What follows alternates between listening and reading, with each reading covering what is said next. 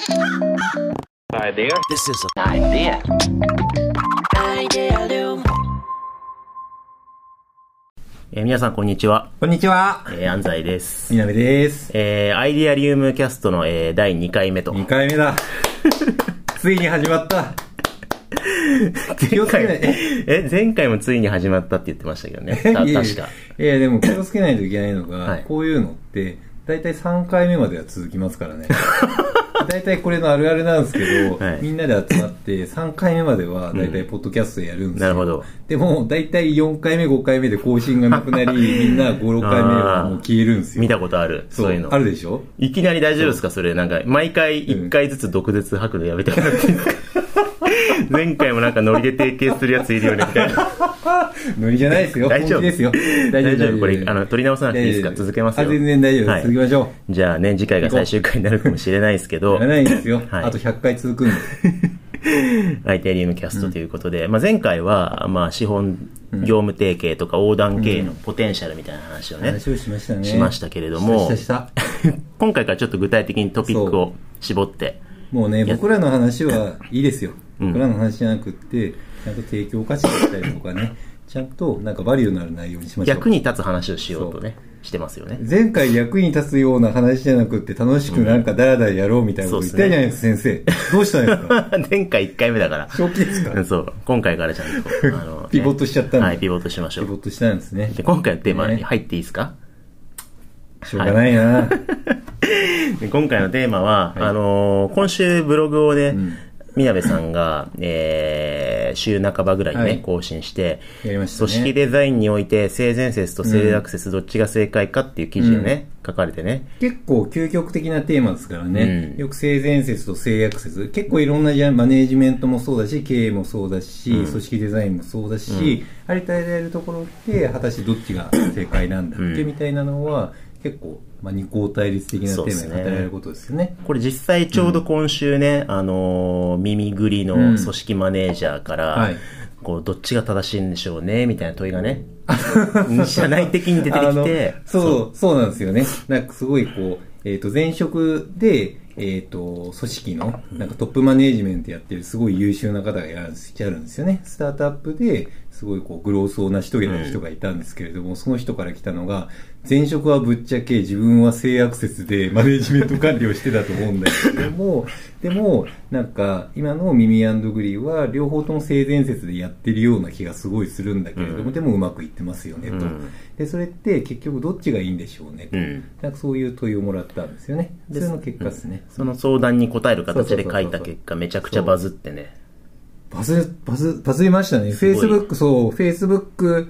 700シェアぐぐらい今の時点でされてそう言ってますからね。ね。ツイートもなんかめっちゃもうタイムライン上でわーってきましたからね。そうそうなんですよそう、最初、え、これ全然いいねいかねえなと思って、ちょっと心配になったんですけどね。なんかねメンタル揺れ動いてましたもんね。これ投稿した時。あれなんか伸びないんだけどとか言って。そう、ちょっとテーマ重すぎだからな、みたいな。そうなんかそう、ちゃんと本質的な記事をやろうと今コロナでみんな不安だから伸びないんじゃないかみたいな。コロナのせいにして。もう、みんなコロナのせいだ。よくあるやつ、よくある。精神上揺れ動いて、ちょっと情緒不安定最初コロナのせいで伸びないっつって、その後あの OGP、キャッチ、あれキャッチ画像が悪いから伸びないとか いろいろなんか言い訳してたけど、あそうそう伸びたらバズったらとか言って。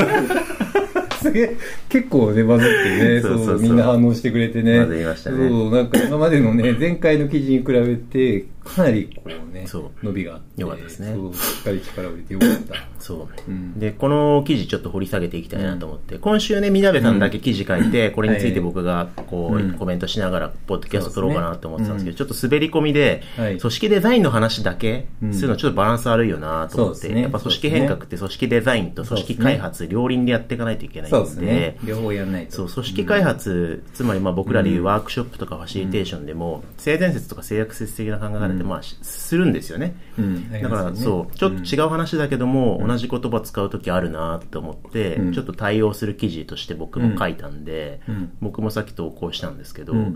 あんま伸びてないんで、ちょっと。いやいや、だって、週末の帰り間際は伸びないよ、そうですね。そ今日、連休だからね、これ木曜夜に撮ってるんで、ええそう、そう、週末のせいですね。う。あ、そうですね。すべて週末のせいですよ、先生。超多席 CEO じゃん。先生、いつまでたっても本題始まんないよ。なので、ちょっ喋とこの性善。説、性悪説についてね話していきたいなと思っていきます。はい。で、これまあ面白いなと思ったのは、まあ、みなべさんの記事読んでいただいたらわかると思うんですけど、まあ、組織で性善説、性悪説って、うんまあ、よくある議論ではあるんですよね。ありますね。で、マグレガーっていう人が、有名ですよそうね。、組織論の中で性悪説、うん性善説の話ってだいぶ前にしてるんですよね。うんいつだったか忘れちゃいましたけど。結構前っすよ。そうっすよねそう。なんかもう、半世紀以上前っすよ。うんうんうん。そうですよね。50年以上前ですからねで。かなり引用されてる X 理論とか Y 理論みたいなね、話があって、1950年代ですね。あ、そうっすね。うんだから、僕もそれを引用しようかどうか迷って、やめたんですよね。そうっすよね書いてなかったっすもんね。なんか、マクレガーの X 理論、Y 理論って結構、なんか都合よく引用されがちなんですよ。うんだから僕がいたコンサル、僕がいるコンサル畑においても、結構コンサルタントが、なんかこう、X 理論、Y 理論、それぞれの分野において都合のいい形で引用する形が多いんで、なんかちょっと、ステイかなと思って、うん。ステイしちゃったんですよね。そう、なんで、大体こう、X 理論、Y 理論でいうところの X 理論の、まあ、性悪説って、うん。まあ、人はなんかこう、基本的には働かないから、働かないからやらせりゃいいみたいな、そうやらせりゃいいみたいいな理論に基づいて作られていうん。て、なので、結構性悪説っていうとそっちを思い浮かべた人が多いんじゃないかな。多いと思いますね。基本的にはそれ前提になってます、そう、ツイッターの反応でも、あ、勘違いしてました、みたいなことをおっしゃってる方いて、うん勘違いじゃなくて、うん一般的な普及している組織論における性悪説って、そうですね。人間は働かねえ、やらせろ、みたいなね。そうですね、そうですね。でも今回の記事は、まあその性悪説っていうのは、そういう観点ではなくて、うん基本人間の可能性を信じる。あ、そうですね。で、そこに対して、なんかこう、良きところを伸ばしたり、ポジティブフィードバックしていくのか、うん。あるいはこう、良くないところを改善していくのかっていう意味で、性悪説、性善説っていうふうに置いていて、うん。それによって人の可能性をどう生かしていくのかっていうことでやってるって感じですよね。そうそう。原点のなんか辿っていくと、中国の孟子と荀子のところに辿り着いて、うん。彼らが言ってるのはあくまでも、なんか素晴らしい人になるためには、うん。フィードバックをして、うん悪いところを改善していくことでいい人になれるのか、ないしは、いいところをよりポテンシャルを伸ばしていくことでもっと素晴らしい人になれるのかっていう話をしてるんですよね。うんだから、なんかこう、マクレーガーの話とは、なんか原点をたどるとちょっと違うんですよね。うんうん。うん。で今回、みなべさんそれを元にしながら、結構、あのーいわゆる人事組織論っていうよりかは、ねうんなんか安全工学とか、あ、そうですね、そそうね。制約理論とか、そうそうそう。ちょっとこうね、みなべさん好きですもんね、安全工学とかと結びつけて組織論考える。あ、そうですね。僕もと家電開発とかしてたんで、なんかこう、安全工学とか、なんか、うん、鉄工学的な話がすごい好きなので、それを結びついて組織構築するのがすごい好きなんですよね。ううんん。なんで、結構みなべオリジナル論そうだですねなって。いう感じがしますけど、はいはいはい。ちょっとこれなんかサマリー的にうん記事のポイントとかはい解説いただいてもいいですか、そうっすね。なんか、マグレーガーの話みたいなところで言うと、なんかそもそも、マグレーガーがそもそも XY 理論みたいなうんところの前提において、自分で現代の経営だったりとか組織だったりとか、その前提において、ちょっと二項対立的なところって短絡的すぎて、ちょっとはまらないわっていう自分で反省をして、で、新たな理論みたいなのを作ろうとしてたんですよね。うんっていうのがあって、なんかでもそれが普及していることによって、なんかバイアスみたいなのがあるので、まず前提の性悪説、性善説っていうのが、本来こういうものですよっていうところを、なんかご紹介するところから始めようと思ったんですよね。うんうん。この記事バズった理由僕分析してたじゃないですか。何でしたっけ？いや、あのー書いてくれた。まずタイトルで、うん。こう、なんだっけ、うん性善、性悪説じゃなくてうん性善説でやった方がいいって話だろうな、性悪説って。大体みんな言うんすよ。なんか性善説が正義みたいな風に皆さんおっしゃいますし、うん性善説100%でいかにずっと居続けるにはどうすればいいのかっていうのを皆さんおっしゃるんですよね。うん。だし、なんかこう、カウンターパンチで、いやいや、性悪説が正義だから、うん。なんか人に任せるから性善説でやるからあなたはうまくいってないみたいに言うコンサルタントもいるんですよね。だからまあ、なんか着地はそっちじゃないかみたいなすごいな。だ結構固定観念そっち想起しながら開いた結果、そもそも前提として、性善説、性悪説の設定がこうはい。違っていて、あそういう人の可能性を信じるっていう前提でどっちのハウを選ぶかっていう話なんだってって、はい。そこでね読者はかん反省するんですよあ、なるほどね。ああ、なるほどね。なるほど揺。さぶられるんですよなるほどね。それはね、ちょっとエミュレーション性がないですね。エモいエモいなるほどね。そうなってたこの時点でもうリツイートしちゃいますよなるほどですね。確かに、ここだけ見てリツイートしたっぽい人が多かった。あ 僕的には安全工学だったりとか、そっちの方が結構僕の中のファクトにあって、マジでこの自己モデルみたいなのを力を入れると、うまくいくんですよ、みたいなうん。うんうんバットパターン的に結構組織変革する際になんかこう、うん、あるのが、とにかくマニュアルを作るみたいな範囲になってることがマジで多いんですよ。でも、そのマニュアルじゃこの自己モデル的には解決できないよっていうことを僕的に体験としてマジで持っていて、それを伝えようとしたんですけど、安全工学でつぶやいてる人はちょっと一人しかいなかった。性性悪説ってそうだったんだみたいなのが8割でしたね。い。や、もちろんね、体系的にまとめられてるから、ノウハウは使えるなって思った前提で、その前段階のところでもう、うん。あの、共感ポイントは満タンになってる。共感って重要ですね。そう、なんかドミノモデル、スイスチーズモデルとか、機能共鳴モデルといろいろあるんですよね。うん他にもなんかこう自己モデルっていっぱいあるんですけど、なんか組織で起きてる事象って、なんかそこの、な例えば会議でエラーが起きてるとかも自己モデルに基本全部当てはめられるんですよね。うんうんうんでもそこをベースにしてちゃんと解決をしていくっていうのをなんかこう一つ一つ症例とか書いてあるんですけど 誰も誰もなんか反応してくんないなみたいな。いやいやいや。そう。じゃあね、前半はい。でリツイートしてしまった人は、はい。ぜひノウハウも読んでくれと。本当ですね。本当ですよ。なんかこう自己モデルの話はめちゃくちゃ熱いから本当に読んでほしいですね、でもここだけでもね、まだ掘り下げられそうですよね。なんいや、本か、当そうっすよ。うん。これって、もう、ドミノモデル？うんドミノモデルは、なんかこうね、なんかちょっとした確認漏れとか、うんミスがあったみたいな短絡的なモデルで、そこに対するカウンターパンチで、ドミノモデルの解決のためにマニュアルとかを作って解決しようとすると、マニュアルの穴をついて事故が起きるんだよ、みたいな。はいはいはいなんか大きい。で、それが、なんか、ハウとして、マニュアルのためのマニュアルみたいなのを、マジでみんな作るんですよね。うんうん。で、それはどういうものかっていうと、だんだんなんかこう、マニュアルに対するマニュアルみたいなのがどんどんできて、笑い話じゃないんですけど、マジで最終的なマニュアルのチェックポイントに、ちゃんとマニュアルは全部チェックしましたかっていうのが、作っていうのが、割とあるあるなんですよ。っていうのがあって、だからそれはマニュアルをさらに作るっていうのは、ハウとして違うっていうのがスイスチーズモデルで、ちゃんとチーム作りで実装できるようにしましょうみたいな。でも実装できるようにしても、機能共鳴モデルで、実装しお互いにしてるからこそ連携漏れができて、ミスが起きるよみたいなのがあるんですよね。うんうん。とか、ないしはそこら辺がこう、自走できるようになっても連携漏れができることによって、結果的になんかこう、対話が不足して、結果的に組織文化みたいなのが落ちて、モラルがハザードして、結果的になんかすごい事故が起きるみたいなのもあるんですよね。うんだから全部カウンターで何かを、自己モデルを解決した結果、こういうのが起きたみたいな、全部モデル化されてて、なんかそこをちゃんと正確に捉えるのが組織改善のコツなんですよねね。でもこれマジで語られることがマジでないんですよ。うん。大体本当に8割の会社はなんかハウがマニュアルを作る指示をちゃんとするになっちゃうんですよね、うんそうじゃないんですよねね、マニュアル作ればまだいいですけど、ね、なんかこう、人のせいにしてっていうか、その人の、問題にして、うん。上にも書いてますけど、トレーニングだったりとか、フィフィードバックでなんとかそれは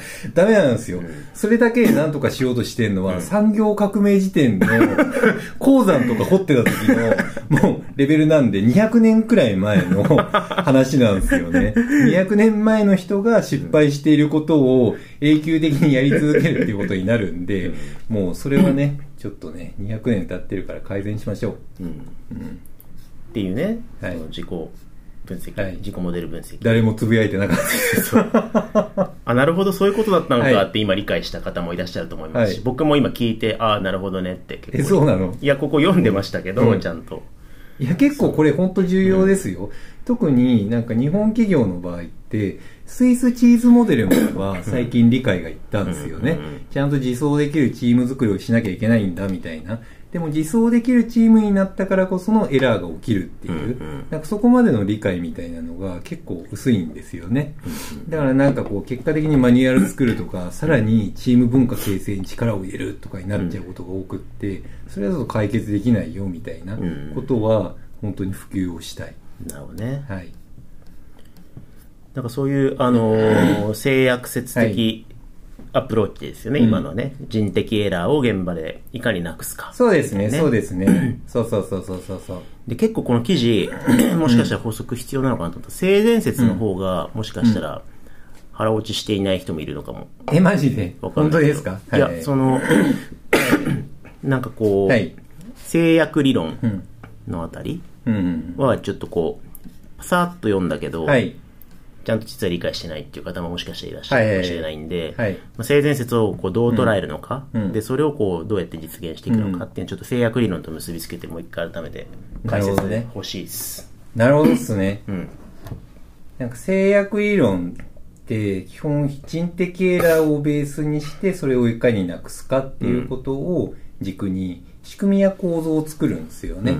まあ、マニュアルもそうだし、チームのオペレーションフローもそうだし、うん。チームの、まあ、文化形成もそうだし、まあ、連携のレポートラインとか会議の設計とかもそうなんですよね。うんうん。でも、それをやることによって、結果的に、どんどん、例えば速度が落ちていったりとかね、うん。まあ、会議がどんどん増えていって、連携をたくさんしようとして人を呼んだ結果、結果的になんか物事の進みがめちゃくちゃ遅くなるみたいなこともうんうんあるあるだと思うんですよね。うんだったり、なんか一人の自発性だったりとか、提案が全然通らなくなるとか、うんそういうなんか文化形成的な部分もなんか悪化するってあるあるだと思うんですよね。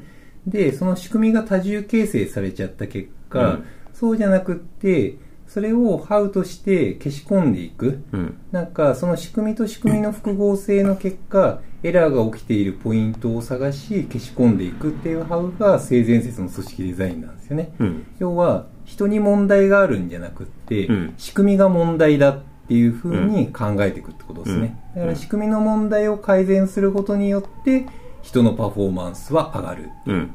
その前提ですね、うん。うん。なんで、問題を解決しようとして人の可能性、ポテンシャルを発揮させようとすることは変わらないけども、何に原因帰属させるかみたいですそうですなとことですよね。そうですね。私目的も違うんですよね、うん。目的として人のオペレーションエラーをなくすっていう、でそれが結果に結びつくはず、うん。じゃなくって仕組みをなくすイコール人のパフォーマンスが上がる。だったら成果が上がるよねっていうのが性善説ですね、なるほどです。そうここら辺って結構感覚的に難しくって、うん。なんかこう仕組みだったりことに当たることによって結果的に人のパフォーマンスが上がって成果が出るって A to B to C じゃないですか,、うん。ここら辺のところがなんかこうなかなかなんか反数するのが難しくって、うん。結果的に性悪説に行くのが性善説みたいな,、なんかパラドックスになりがちなんですよ、なるほど。うん。なるほどですね。うん。でね、あの、うんこの見た目ブログバズった理由分析その2ですよ。あ戻ってきた知りたい、知りたいでしエょミュレーションをしたい 再現性高めないとね。再現性高めないと、これなんか、ビギナーズラックの可能性ありますからね。そうっすね結構あると思ってて。そうそう。ね、で、その僕僕の分析はめっちゃカシュって、今ビール3本目が来ましたけど、美味しいから。そう。いや理由その1は、まあ、性悪説ってこれだと思ってたけど違ったんだ。あ、人の可能性信じるんだ。しびれるは反省、性悪説、性善説なんだ。人は信じないとダメですよ。そう。でも絶対僕僕も読んでてそう思っ そう思ったんですけど、これ着地、うん両方大事、メリデメあるから、うんまあ考えて、はい。こうケースバイケースでやろうねって話かと思ったんですけど、はい南さんちゃんとこう折衷案を出してるんですね、最後に。あ、なるほどね、問いに自分で答えてる。これはね、すごいいいと思った。あちゃんと回収してるってこと回ですね。収してる。その、みなべさんとしての原案としては、はいうん。こう最後に書いてますけど、うん。組織レイヤーはうん。性善説はい。で解き放って、うん。チームレイヤーは性悪説に流れすぎないように性善説で改善していこうとして、はい。現場はこう自分たちを律してはい。性悪説で現場改善をしていこうと。はいはい。これすごいね、あの、みなべさんと共同経営しててもうん。感じるし、結構ね、意識してそういうことを話して垂れてるなと思って。あ、そうっすね。これは結構、もう自分、結構もう、5、60社くらいかな。組織変革みたいなのをさせていただく中でも感じた体験で、ううんまくいった時って基本的にこのバランスに常になってるんですよね。もう経営者の方だったりとか CXO だったりの方は、もう人のことを信じて仕組みが悪で悪いからきっと人のパフォーマンスが伸びてないんだろうってうんうん信じるんですよね。人を攻撃一切しないんですよ。で、それをちゃんとなんかこう問題定義としてやっていくんですよね。うんで、現場は CXO とか上の方を信じて、で、自らの立志、課題があるのではないか、能力を伸ばすがいいのではないかっていう、うんうん。決して仕組みのせいにしないっていう、うんうん。このバランス感でやってるところって、うまい感じに循環が回って、結果的に、なんかチェンジマネジメントだったりとか、結果的に組織がすごいいい状態になることが多いんですよね。うん。これが、最悪のバランスが完全に逆で、うん。経営は人のせいにするっていう、あいつが悪いっていう、はいはい。あいつを何とかすれば何とかなるはずだってなって、で、現場はもう経営の作った仕組みが悪いってなって、はいはいはい。で、このお互い攻撃し合って、テイクアンドテイクになっちゃってる状況、これはもう完全になんか循環が回んないんですよね。だから、なんかこう、組織とチームと現場がそれぞれお互いを信じ合い、 give and give している状況うん。みたいなのを、なんかお互いを信じ合える状況が一番美しく成果も出るなって感覚ですね。そうですね、うん。本当にあの僕もどんぐりジョインジョインさせてもらって、どんぐりの裏側のねいろんなもの見てるんですけど、ん。本当にこれが作り込まれてるなっていうか、現場は本当にこれで性悪説的アプローチで人的エラーがなくなるよううん。に仕組みがあって、ね。なんでみなべさんはみんなを信じてられるみたいな、そうっすね。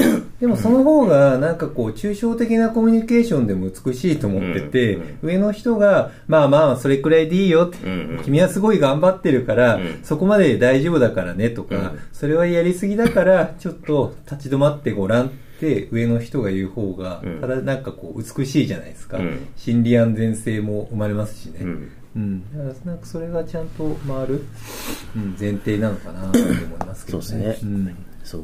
まあ、そんな形で結構リッチにね、また5000文字の記事書いちゃって。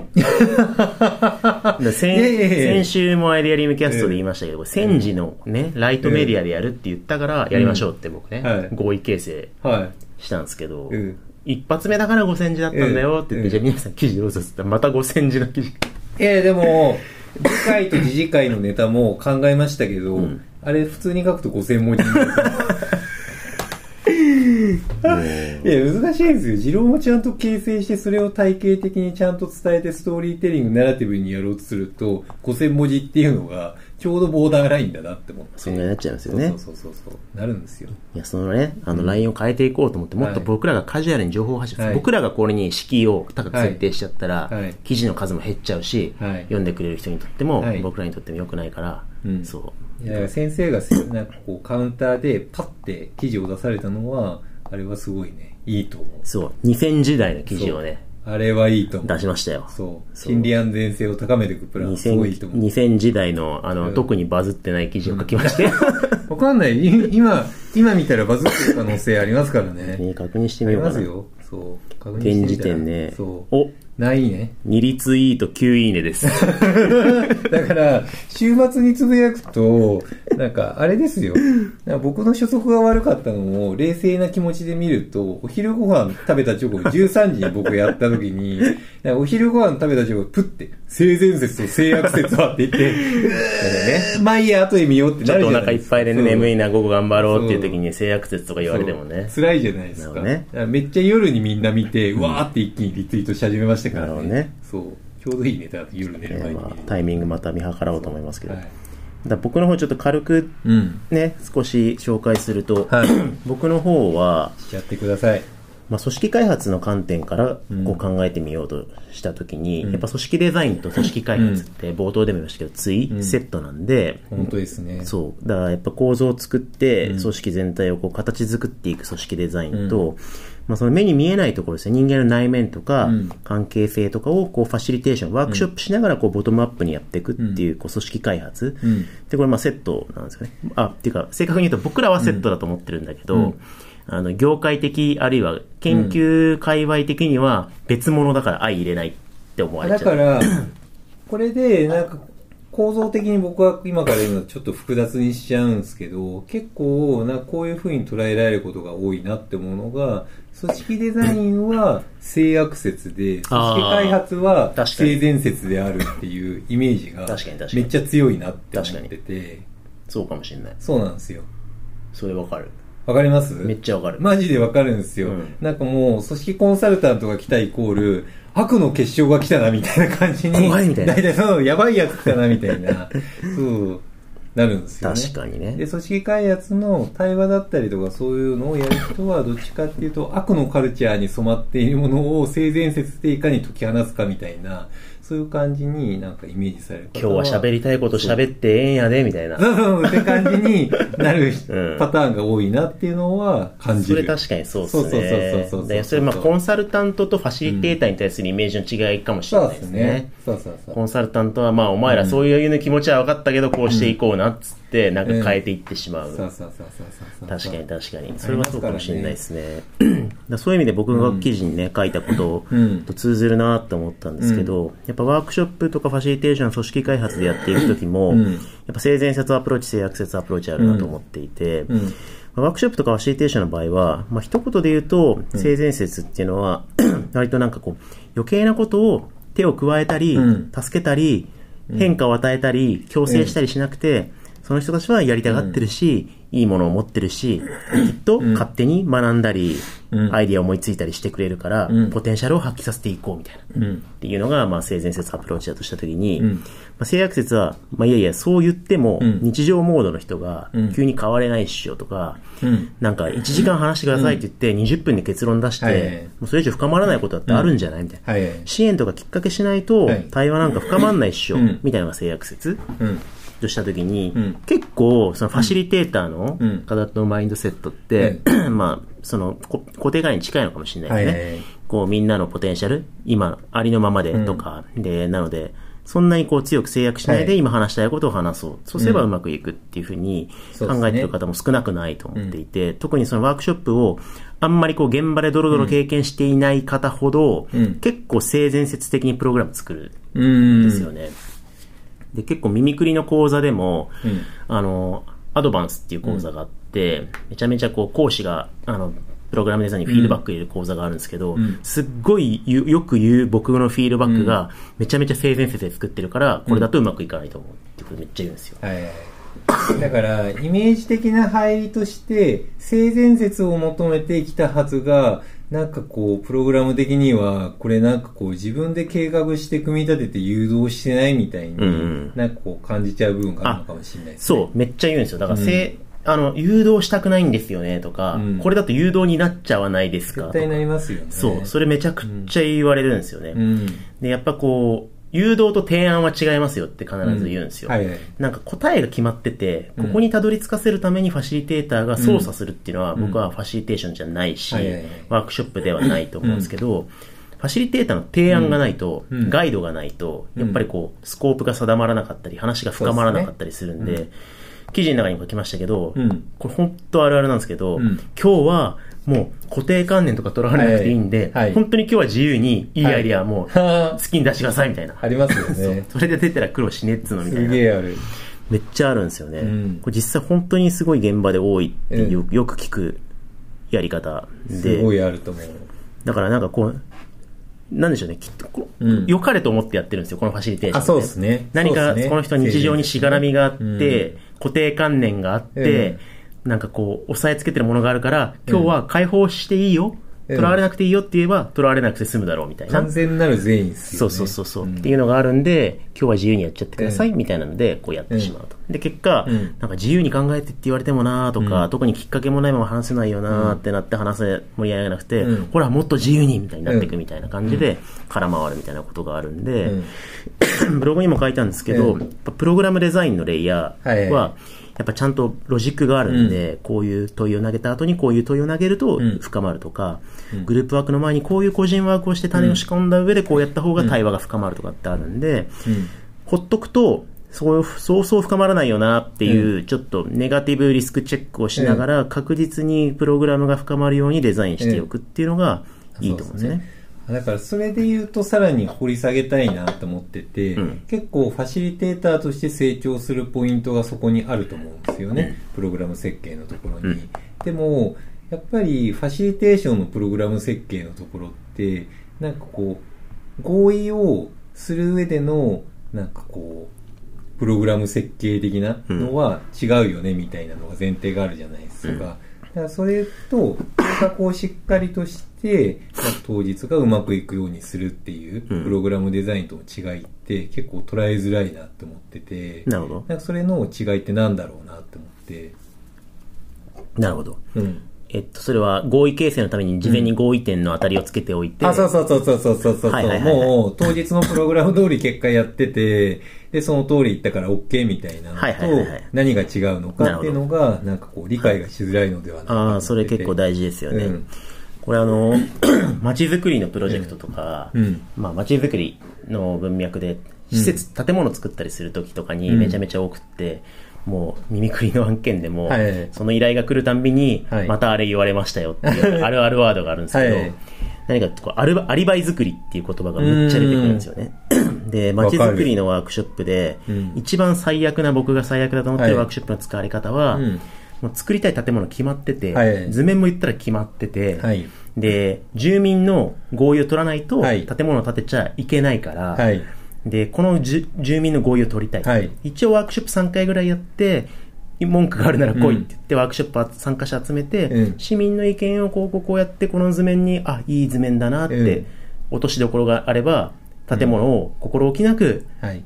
民主的にボトムアップに建てられたのはいで、やりたいと。はい。で、一応、いや、ワークショップやったよって、はいレポート書いて、世の中に発表できれば、アリバイが作れるんで、うんちゃんとみんなの意見集めて、はいみんながいいって言った建物を作りましたって言えるんですよね。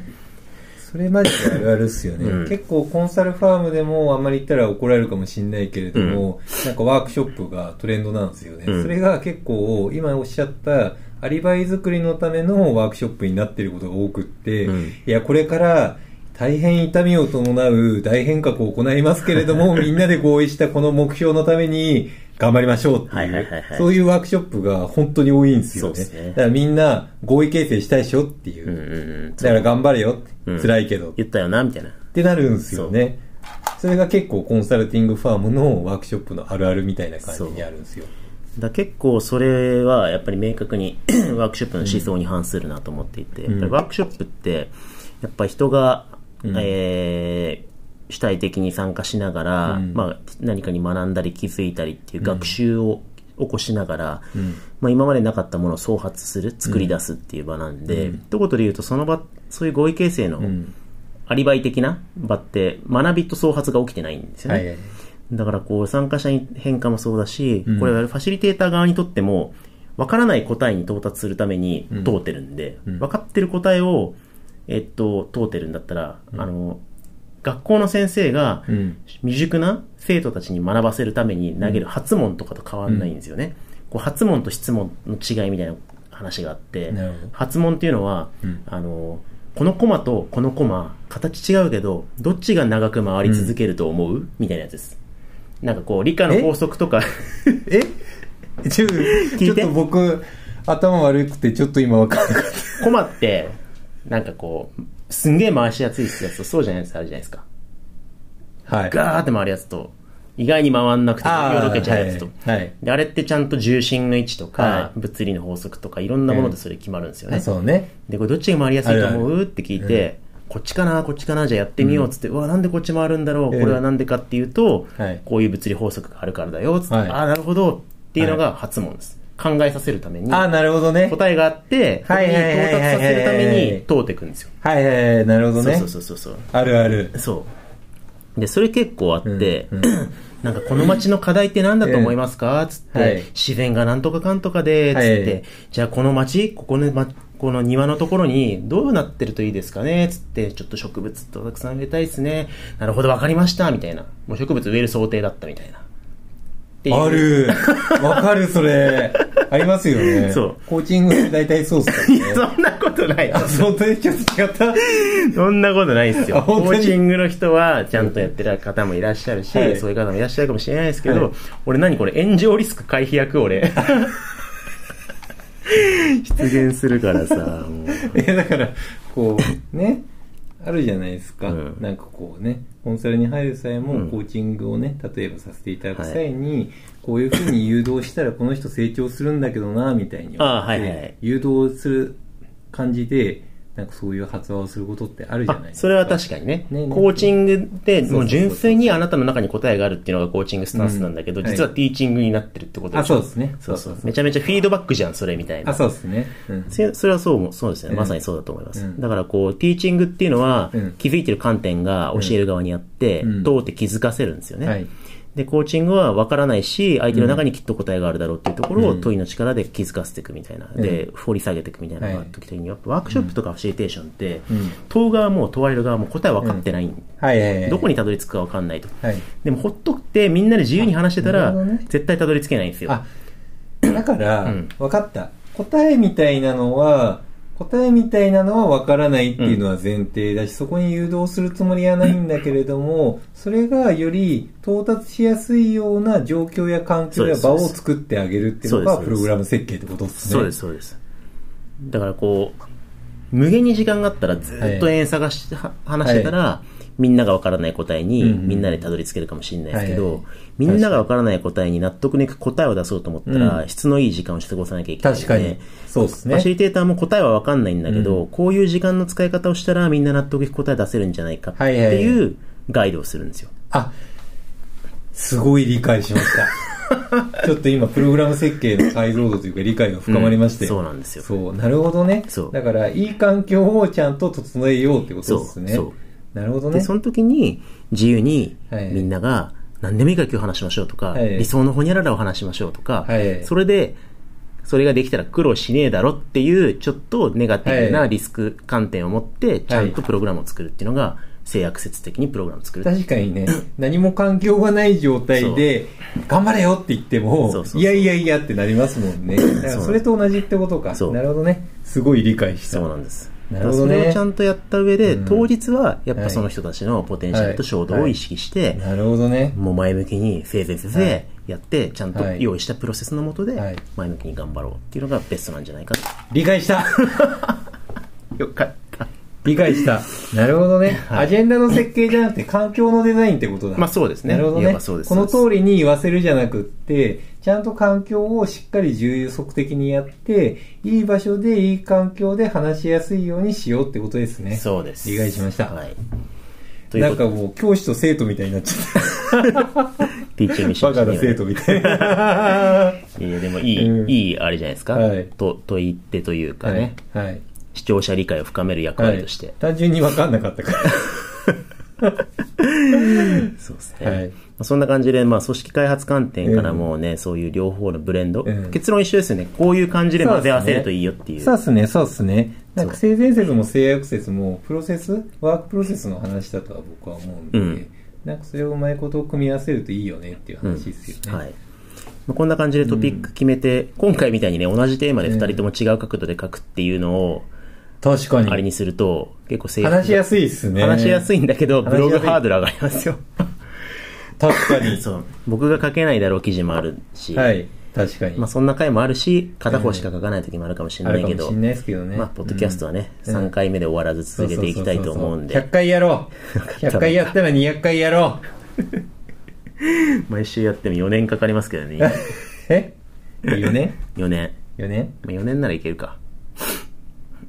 ?4 年でも10年でも100年でもやろはい。というわけで、ん、おじいちゃんになっても。ね まずはね、はい2回目終わりということで、またはい3回目もまたね、次の記事も楽しみにしていただければと思います。はい。というわけで、えー最後までご視聴いただきありがとうございました。ありがとうございました This is an idea. Idea Loom.